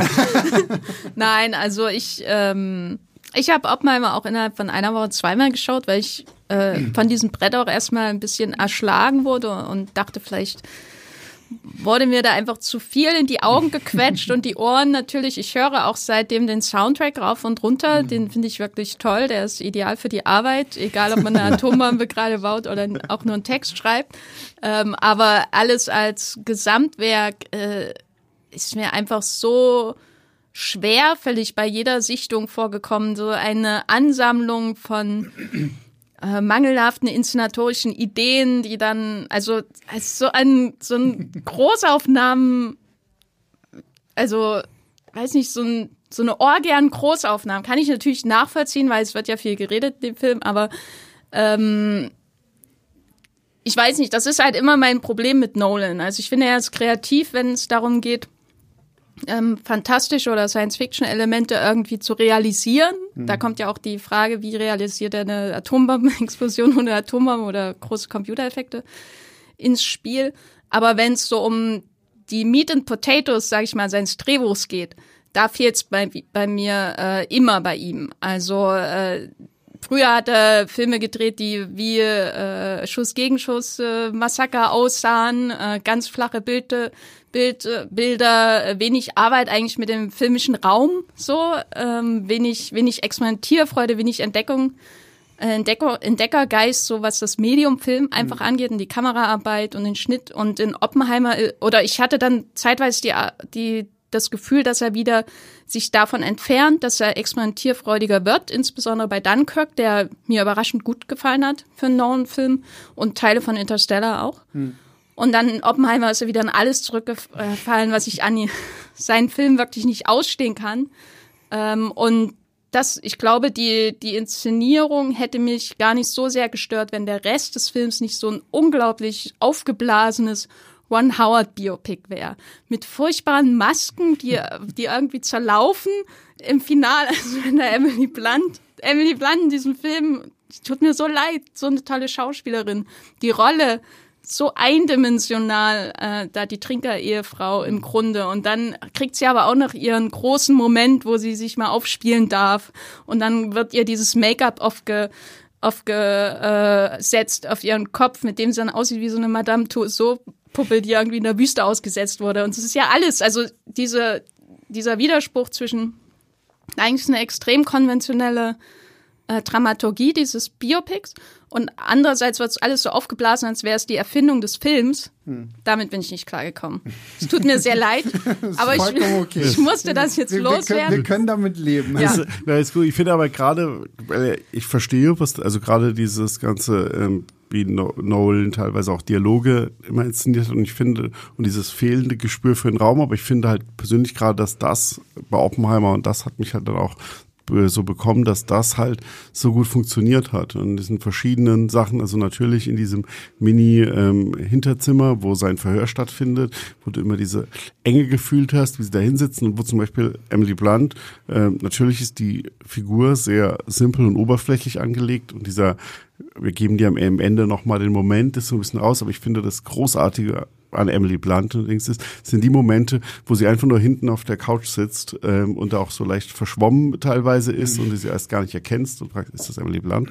Ähm, und was sie da halt ähm, rüberbringt mit der Mimik und wie halt äh, Nolan es in diesem Film schafft, immer auch diese ähm, vielen Figuren, die er da hat, noch präsent und in der Luft zu halten, weil sie im Raum noch stattfinden, auch gerade in dieser, in Los Alamos, also wenn, wenn sie da im Hintergrund, was da immer alles an Geschehen und Treiben ist, wenn du diese, ähm, diese Stadt hast. Und da ist dann halt auch wieder ähm, das Sound Design, dass ich halt mhm. so sind, dass die das halt auch immer wieder vermittelt, dass da halt ganz, ganz viele Menschen, dass das halt nicht so ist wie bei vielen Filmen, dass ähm, du das Gefühl hast, vorne im Vordergrund, der, der jetzt nah an der Kamera ist, der redet und eigentlich ist da gar nichts mehr, sondern du hast halt immer diese, die Eindrücke von überall. Das natürlich führt es dann auch dazu, dass die Dialoge ein bisschen ähm, schlechter verständlich sind, aber das und wie er damit halt auch spielt, also gerade in diesem treibenden Rennen gegen die Zeit. Und dann der Moment, wo die Atombombe fertig ist und abtransportiert wird und plötzlich kappt das halt. Plötzlich ist es da ruhig und wo irgendwie gerade noch hunderte Menschen wild aufgeregt hin und her gelaufen sind und Dinge getan haben, ist plötzlich nur noch zu hören, wie so Ketten, wie sie Ketten von diesem Lastwagen, der da wegfährt, mhm. gegen das ähm, äh, dagegen schlagen und irgendwie ist nichts mehr da. Und das sind so Momente, die haben mich einfach bei jedem Schauen bisher bekommen, wo ich gedacht habe, wow. Aber das und hm. Josh Hartnett. Ich muss ja sagen, ich bin auch ein Josh Hartnett-Freund und ich finde es immer wieder toll, ihn mal ab und zu irgendwo mal wieder zu sehen. Hier taucht er auch auf. Und ich muss tatsächlich sagen, ich war sehr von Robert Downey Jr. überrascht. Also dadurch gut, wahrscheinlich mittlerweile habe ich ihn nur noch durch meine Marvel-Blase irgendwie so im Kopf als äh, Tony Stark und hier jetzt tatsächlich dann mal wieder ihn irgendwie so ein bisschen äh, herausfordernder spielen sehen zu dürfen, so fand ich irgendwie auch ganz spannend. Gut, okay, jetzt, jetzt, jetzt haben wir Jenny endgültig. Nein, also ja, RDJ mochte ich auch, aber dann muss ich immer an diese furchtbare Alden Ehrenreich-Figur denken, die dann so einen Gotcha-Moment bei ihm hat, wo ich auch wieder ja, dachte, okay. oh, wer hat das denn geschrieben? Christopher Nolan. Gut, so, legen wir einen Mantel des Schweigens über Oppenheimer. Kommen wir zu Platz 1. Und äh, wer jetzt aufgepasst hat, weiß, was mein Platz 1 ist. Ja, ich weiß ja. es. Ja, genau. Äh, tatsächlich Babylon. Also ich muss ja wirklich sagen, ähm, und nochmal, ne, ich war jetzt bei Damien Chazelle, habe ich gedacht, so, ne, wird es jetzt wirklich so was, was mich irgendwie abholt, weil so seine letzten Filme mich alle nicht wirklich abgeholt haben. Gleichzeitig schwappten dann halt diese ganzen negativen Kritiken äh, aus den USA schon irgendwie zu uns rüber und ich dachte so, uff, was wird das jetzt für ein Film? Und ähm, wir haben ja jetzt vorhin schon äh, bei Platz, äh, bei Jennys Platz 5 drüber gesprochen, so ähm, mich hat er durch die Bank irgendwie wahnsinnig gut unterhalten. Einfach und komischerweise gerade auch wegen diesem Soundtrack. Also es passiert halt auch bei mir nicht häufig, dass ich nach so einem Film dann irgendwie direkt gucke, okay, ah, Soundtrack runterladen, ja, okay, und an und im Auto und keine Ahnung was, aber ja, ich finde den Soundtrack wirklich toll. Ich fand so, so dieser ganze Film so, klar, der ist komplett drüber und vielleicht erklärt es auch, warum ich Across the Spider-Verse mit in meiner Top 5 habe. Vielleicht bin ich da so ein ADHS-Guckkind, so, ah, es muss, alle fünf Minuten muss wieder irgendwas anderes passieren. Aber ich fand auch diese zweite Hälfte, wo er dann auch irgendwann noch so ein Toby Maguire von Bedeutung wird und diese ganze Untergrundkiste da, was dann noch alles so passiert, ich fand ihn unglaublich gut. Ich mochte Brad Pitt wahnsinnig gerne in diesem Film, Margot Robbie ohnehin.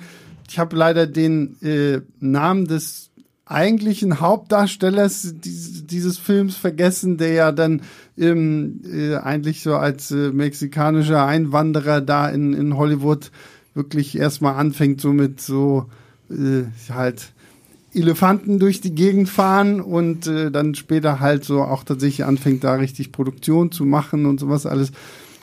Ich, ich fand den wirklich toll. Ich habe, das ist, glaube ich, auch so einer der Filme, den ich am häufigsten dieses Jahr schon irgendwie geguckt habe. Einfach, ähm, weil der mich echt umgehauen. Und ich kann tatsächlich auch aller Kritikpunkte, die Leute irgendwie für diesen Film aufbringen, irgendwie nachvollziehen, aber da sind wir halt wieder bei dem Punkt, am Ende des Tages ist halt auch einfach so eine subjektive Wahrnehmung, wie man in so einem Film sitzt und äh, ich, ich fand den sehr, sehr toll.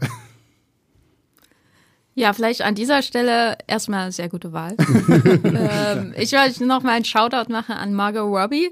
Ja. Weil ich glaube, letztes Jahr hatte ich sie in Amsterdam hier im Podcast äh, Stimmt, vertreten, genau, der ja. ja. auch ein Flug war.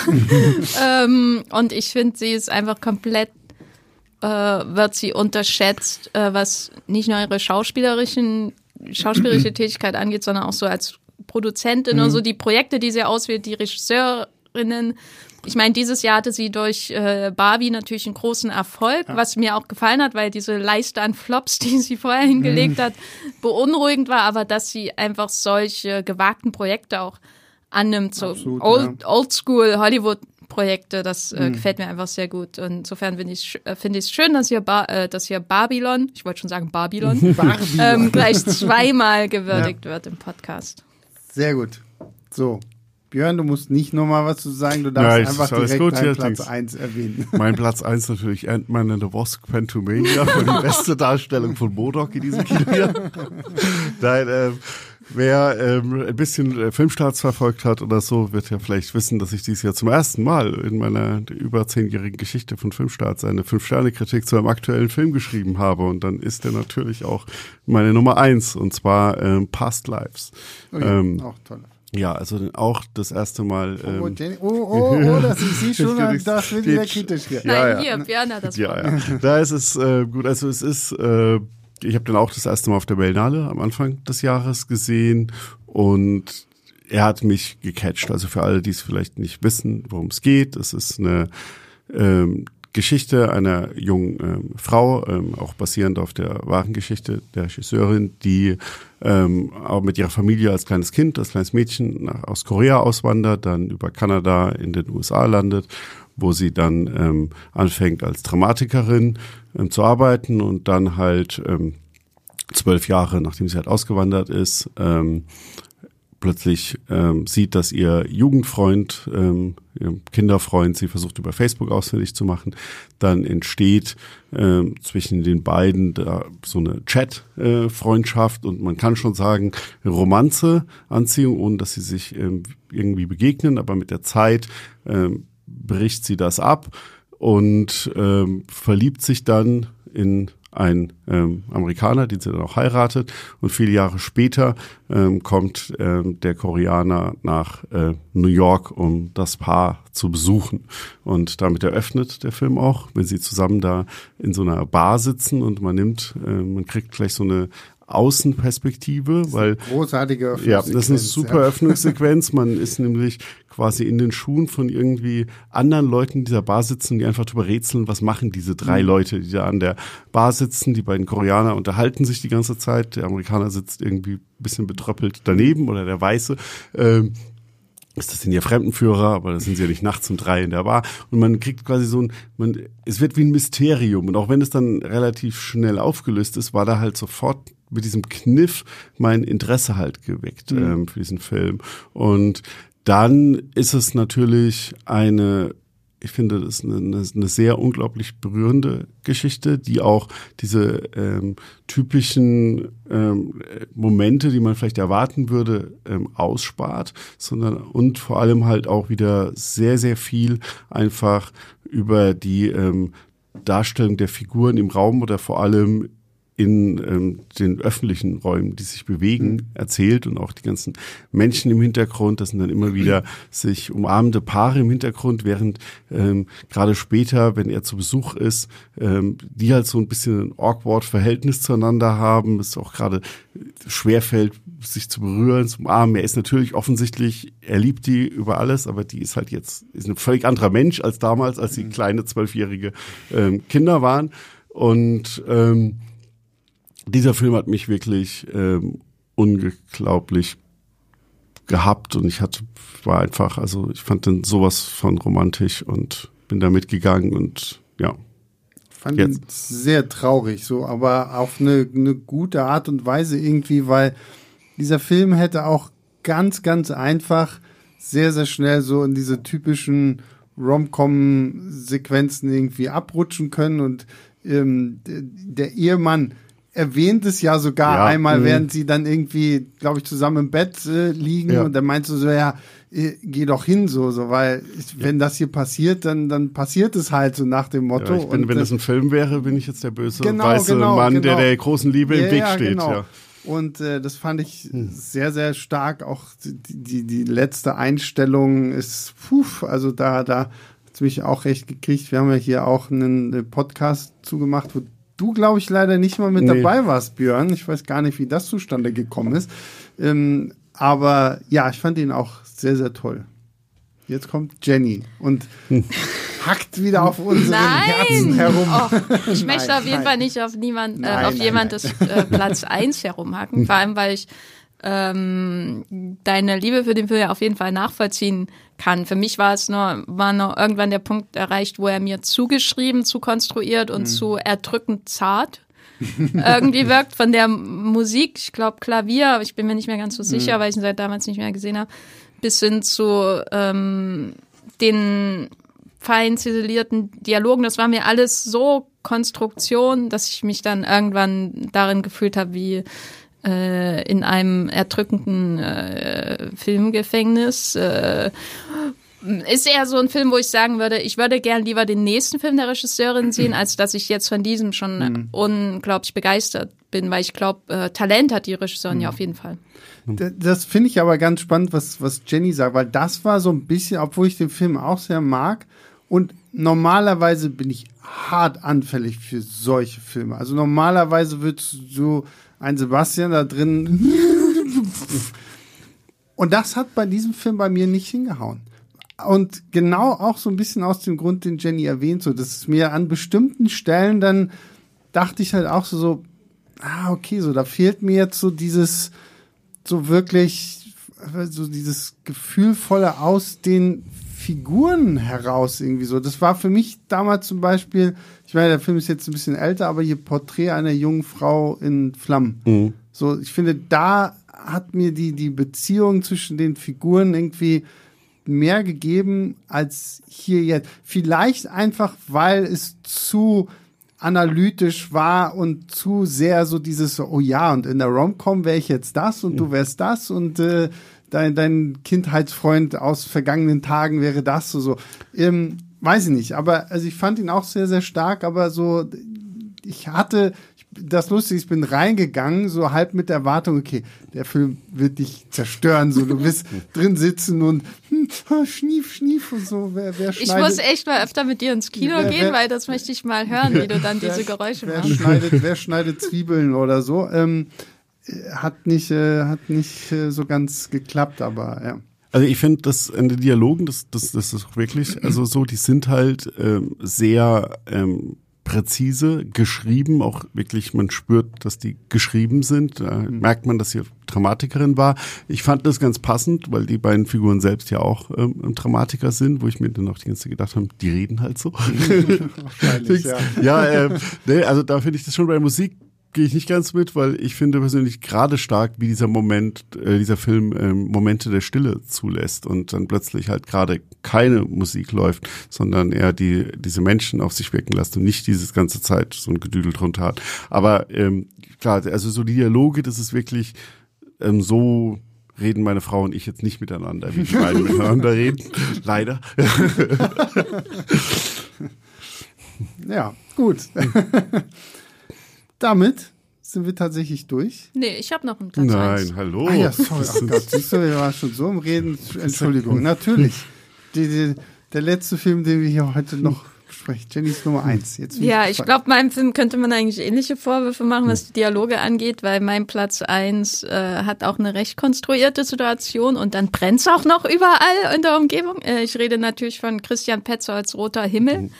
Äh, mein Film des Jahres, der äh, bei der Berlinale ähm, Premiere gefeiert hat, handelt von äh, zwei Freunden, die äh, äh in die Nähe von der Ostsee in ein Landhaus in den Wäldern äh, fahren. Eigentlich er, also die Hauptfigur, von, gespielt von Thomas Schubert, der will arbeiten, er will schreiben. Die Arbeit lässt es nicht zu, mein Lieblingszitat ja. des Kinojahres. Äh, denn alle um ihn herum und so, sie machen dort auch Bekanntschaften, unter anderem Paula Bär spielt mit aus äh, Transit auch alle um sie herum wollen irgendwie den Sommer genießen, wollen baden, wollen Freundschaften schließen, sich verlieben, äh, Spaß haben. Und er sitzt da in seinem kompletten schwarzen äh, Kleidungsgewand, äh, auch bisschen wie so ein intellektuellen Kostüm, was überhaupt nicht zum Wetter oder zum Ort passt, was er ständig anhat, äh, was aber auch viel über ihn und sein Selbstbild so verrät und vielleicht auch seine Unsicherheiten, was seinen eigenen Körper angeht. Ähm, alle haben Spaß und er sitzt da in, wie ein schwarzes Loch vor seinem Laptop, in den er eigentlich Dinge hineinhacken sollte, weil er seinen zweiten Roman fertigstellen mhm. stellen will. Und er kommt irgendwie nicht zu Potte, ähm, wehrt sich aber gegen jede Ablenkung. Und ich habe mich so in diesem Mann wiedergefunden, dass es mir peinlich ist, weil er eigentlich ein sehr großer Unsympath auch in mhm. Stellen mhm. ist. Also er hat immer so diese äh, Momente in der Interaktion mit diesen anderen leichten, sympathischen Menschen, äh, wo man wo er irgendwie so einen Spruch raushaut und man sofort nachfühlen kann, wie er es eigentlich hinterher sofort wieder bereut mhm. und trotzdem kann er einfach nicht anders, als so zu reden und zu handeln. Und das ist einerseits das, was ich äh, faszinierend beobachtet fand und wo ich mich auch irgendwie drin wiederentdeckt habe, auch wenn ich nicht ganz so viel schwarz trage wie er oder Schriftstellerin bin. ähm, und das andere, was mich an Roter Himmel begeistert hat, ist, wie Christian Petzold in dieser intimen Geschichte von im Wesentlichen vier, fünf Menschen in einem Haus, irgendwo im Wald, also im Grunde wie hier der M. Night Shyamalan-Film, äh, wie hieß der, Knock at the Cabin? Knock at the Cabin. Genau. ähm, wie er darin äh, aus diesen einfachen, simplen, intimen Bestandteilen so eine im Grunde große Geschichte auch über Liebe und über das Menschsein hm. erzählt und vielleicht auch was über unsere Klimakrise, weil es eben auch um Waldbrände äh, geht, Waldbrände eine Rolle spielen, aber das alles gleichzeitig auch sehr stark äh, metaphorisch aufgeladen ist. Natürlich auch die Brände um, um, drumherum uns etwas über diese Hauptfigur Leon äh, erzählen, der ähm, alle, die ihm näher zu kommen versuchen, ja im Grunde auch wegwalzt durch hm. seine ähm, Abwehrmechanismen, die er hat. Ähm, und das klingt jetzt alles wieder so düster, brand, äh, schwarz gekleidete Menschen, Schriftsteller. Ähm, aber dieser Schriftsteller. vor allem der Schriftsteller. Aber dieser Film ist eben auch sehr, sehr lustig, muss mhm. ich sagen. Es ist wirklich der lustigste Christian Petzold-Film. Ist nicht unbedingt ein Regisseur, den ich mit Witz äh, normalerweise assoziiere, falls ihr ihn kennt. Jericho, äh, Barbara, Transit, äh, Phoenix äh, hat er gedreht. Und äh, der letzte, wie hieß er? Der Wasserfilm, habe ich Ach, vergessen. Undine. Undine. Undine, genau, auch mit Paula Bär. Ähm, er wird immer lustiger, frischer, romantischer mit jedem Film, habe ich das Gefühl. Und der Höhepunkt ist jetzt Roter Himmel, bei dem ich auch ähm, gelacht habe. Und gegen Ende kamen mir die Tränen, ähm, einfach weil er da nochmal so ein, so ein ich weiß nicht, Christian Petzer schafft es irgendwie mit innerhalb von zwei Schnitten so eine große Kinogeste zu bringen, die dir, die mir zumindest einfach so den Atem raubt. Der, mit einfachsten Mitteln, mit zwei Bildern, die nebeneinander gestellt werden. Und was passiert, verrate ich natürlich nicht. Aber das hat mich wiederum begeistert. Also das begeistert mich seit Jahren an seinen Filmen und äh, bei diesem mehr noch als bei einigen anderen von ihm. Und das ist eben auch so ein Film, der jetzt nicht auf der Eins ist, weil ich sagen würde, der ist unbedingt besser als Killers of the Flower Moon oder Passagiere der Nacht, die ich ja auch sehr mache, sondern einfach, weil der, weil ich jeden Tag an Leon denke. und ich weiß nicht, ob ich irgendwas aus Leon gelernt habe als Figur, aber dieses Sommergefühl äh, dieses Films nehme ich auf jeden Fall gern mit, jeden Tag, seit Februar, März, wann die Berlinale auch immer war. Äh, das verfolgt mich. Ähm, und ja, auch ein Film der Zwiespalte, der Gefühle und trotzdem hochromantisch. Ja, ich höre auf, einfach äh, Eigenschaften auszuzählen. Ich mag Roter Himmel, ist mein Platz 1 des Jahrespunkt. Ja, ist ein toller Film. Also ist, ist bei mir auch in der Top Ten. Äh, das lässt die Arbeit nicht zu, habe ich auch dieses Jahr keine Ahnung wie oft schon gesagt. Ich finde vor allem, du hast gesagt, es ist ein sehr lustiger Film. Ich finde vor allem, es ist ein sehr leichter Film auch einfach. Also er hat dieses ähm, Feeling, das auch viele französische Filme oder so haben. Und ich fand ihn im Nachhinein, äh, ähm, beim ersten Mal hat er mich nicht ganz so gekriegt wie beim zweiten Mal. Und ich glaube, ich schreibe das auch ein bisschen dem zu, dass der bei der Berlinale völlig deplatziert war, weil es in diesem tristen Winter du plötzlich ähm, den roten, also roter Himmel geschaut hast. Und das war ein Film, der gehörte in den Sommer, finde ich. Also es ist wirklich ähm, mit trotz allem, was er dann noch mit erzählt, und das macht ihn ja so großartig, dass er das dann alles ähm, äh, passt, ist das ähm, auch irgendwie ein äh, leichter, lockiger, lustiger Sommerfilm im Kern und du diesen Figuren einfach zuschießt. Und ich habe auch so viel in Leon dieses Gefühl, dass man halt irgendwas sagt und im nächsten Moment bereut man es sofort, weil man ist dann drin und dann will man auch nicht zurückstecken und dann kann er das auch nicht und macht sich dann halt, also er hebt sich ja vor allem immer über die anderen, er ist was Besseres, weil die sind nur Eisverkäuferin oder Bademeister. Ähm, ja. Und aber auch ähm, hier längsten Übel, oder Übel, Übel, keine Ahnung, fand ich auch ganz toll noch. Das Ding, weil das einzige, das einzige Problem, ich habe nicht verstanden, warum die beiden überhaupt befreundet sind, woher das vorher kam, aber gut, das akzeptiert man. Gut, den habe ich leider nicht gesehen, kommt auf meine Liste. Und damit sind wir jetzt aber durch. Jetzt haben wir es geschafft. Wir haben äh, jede fünf Plätze hier durch. Es war auf jeden Fall doch, finde ich, auch wieder mal eine sehr äh, interessante, bunte Mischung die wir hier ans Mikrofon getragen haben. Und äh, ja, deswegen, Jenny, vielen lieben Dank, dass du dir heute die Zeit genommen hast. Danke für die Einladung. Wie gesagt, einmal im Jahr bin ich immer bereit dafür. wir versuchen es jetzt zu steigern. Vielleicht zweimal im Jahr. äh, Björn, vielen lieben Dank, dass du heute dabei warst. Ja, danke für die Einladung auch. Und äh, Grüße, dann geht natürlich raus an alle, die Woche für Woche zuhören und die das Jahr mit uns verbracht haben und äh, ich habe ja die ganzen Spotify Wrap-Ups von euch auch äh, bei Instagram bekommen. Da sind wir auch bei sehr, sehr vielen sehr, sehr hoch vertreten. Das äh, ehrt uns, das freut uns natürlich äh, wahnsinnig. Und äh, ja, wenn ihr, keine Ahnung, uns eure Top 5 schicken wollt, dann einfach an leinwandliebe.filmstarts.de. Und dann ja, wünschen wir euch einen guten Rutsch ins neue Jahr. Genießt es. Es sei denn, ihr hört diesen Podcast schon im neuen Jahr, dann äh, frohes neues Jahr. Und ja, wir hören uns dann nächste Woche wieder. Bis dann, macht's gut. Ciao, ciao.